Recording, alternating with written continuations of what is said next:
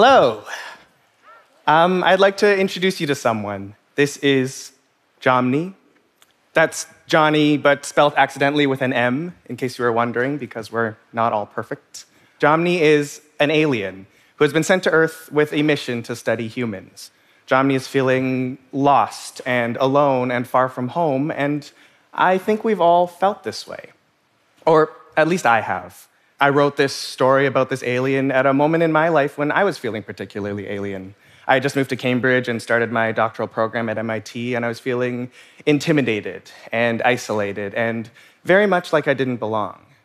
But I had a lifeline of sorts. See, I was writing jokes for years and years and sharing them on social media, and I found that I was turning to doing this more and more. Now, for many people, the internet can feel like a lonely place. It can feel like this a big, endless, expansive void where you can constantly call out to it, but no one's ever listening. But I actually found a comfort in speaking out to the void. I found in sharing my feelings with the void, eventually the void started to speak back. And it turns out that the void isn't this endless, lonely expanse at all, but instead it's full of all sorts of other people, also staring out into it and also wanting to be heard. Now, there have been many bad things that have come from social media. I'm not trying to dispute that at all. To be online at any given point is to feel so much sadness and anger and violence. It can feel like the end of the world. Yet at the same time, I'm conflicted because I can't deny the fact that so many of my closest friends are people that I had met originally online. And I think that's partly because there's this confessional nature to social media it can feel like you're writing in this personal, intimate diary that's completely private, yet at the same time, you want everyone in the world to read it. And I think part of that, I think the joy of that is that we get to experience things from perspectives from people who are completely different from ourselves. And sometimes that's a nice thing. For example, when I first joined Twitter, I found that so many of the people that I was following were talking about mental health and going to therapy in ways that had none of the stigma that they often do when we talk about these issues in person. Through them, the conversation around mental health was normalized, and they helped me realize that going to therapy was something that would help me as well. Now, for many people, it sounds like a scary idea to be talking about all these topics um, so publicly and so openly on the internet. I feel like a lot of people think that it is a big, scary thing to be online if you're not already perfectly and fully formed. But I think the internet can be actually a great place to not know. And I think we can treat that with excitement. Because to me, there's something important about sharing your imperfections and your insecurities and your vulnerabilities with other people. now, when someone shares that they feel sad or afraid or alone, for example, it actually makes me feel less alone, not by getting rid of any of my loneliness, but by showing me that I am not alone in feeling lonely. And as a writer and as an artist, I care very much about making this comfort of being vulnerable a communal thing, something that we can share with each other. I'm excited about externalizing the internal, about taking those invisible personal feelings that I don't have words for, holding them to the light, putting words to them, and then sharing them with other people in the hopes that it might help them find words to find their feelings as well. Now, I know that sounds like a big thing, but ultimately, I'm interested in putting all these things into small, approachable packages. Because when we can hide them into these smaller pieces, I think they're easier to approach. I think they're more fun. I think they can more easily help us see our shared humanness. Sometimes that takes the form of a short story. Sometimes that takes the form of a cute book of illustrations, for example. And sometimes that takes the form of a silly joke that I'll throw on the internet. For example, a few months ago, I posted this app idea for a dog walking service where a dog shows up at your door and you have to get out of the house and go for a walk. if there are app developers in the audience, please find me after the talk. Um, or I'd like to share every time I feel anxious about sending an email.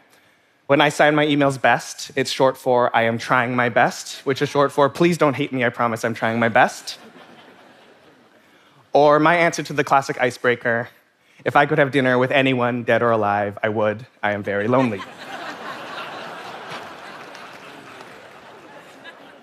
and I find that when I post things like these online, the reaction is very similar. People come together to share a laugh, um, to share in that feeling, and then to disperse just as quickly.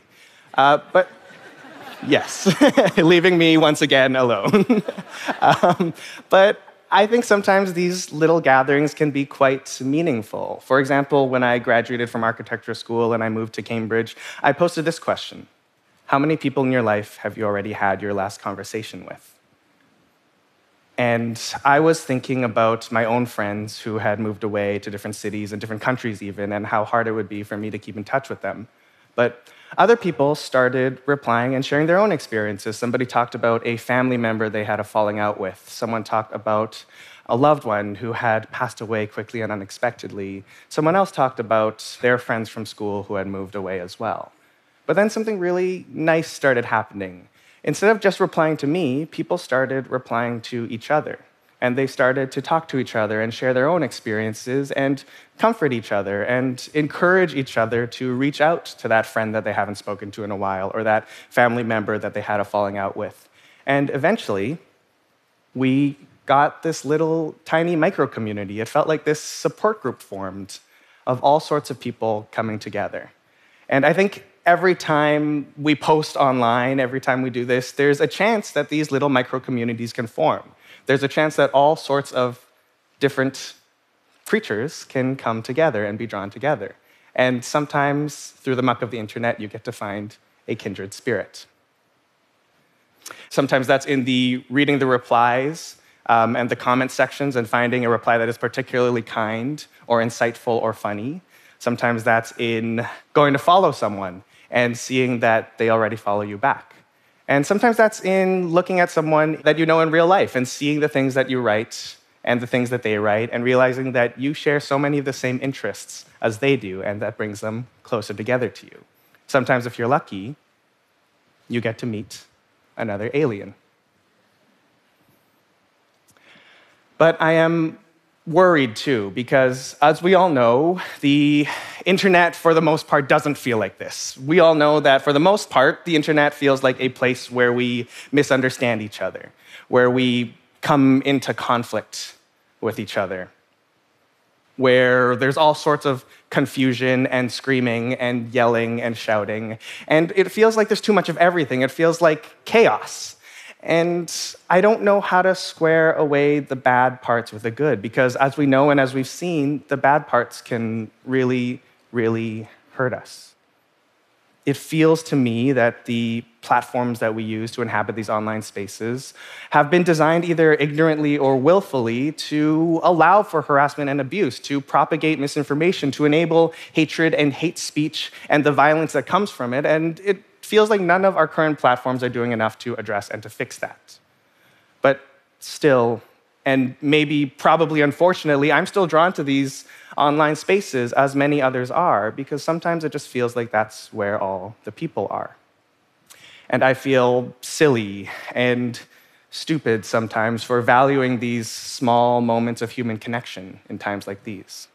But I've always operated under this idea that these little moments of humanness are not superfluous. They're not retreats from the world at all, but instead, they're the reasons why we come to these spaces. They are important and vital, and they affirm and they give us life.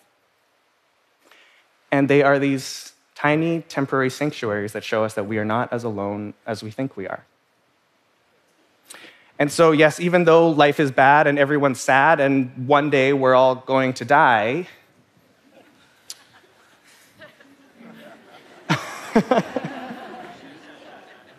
I think the inflatable, metaphorical, bouncy castle in this case is really our relationships and our connections to other people.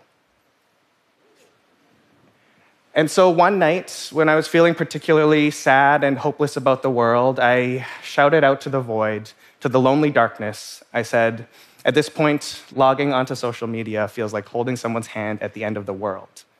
And this time, instead of the void responding, it was people who showed up, who started replying to me and then who started talking to each other. And slowly, this little tiny community formed. Everybody came together to hold hands. And in these dangerous and unsure times, in the midst of it all, I think the thing that we have to hold on to is other people. And I know that is a small thing made up of small moments, but I think it is one tiny, tiny sliver of light in all the darkness. Thank you. Thank you. Thank you. Thank you.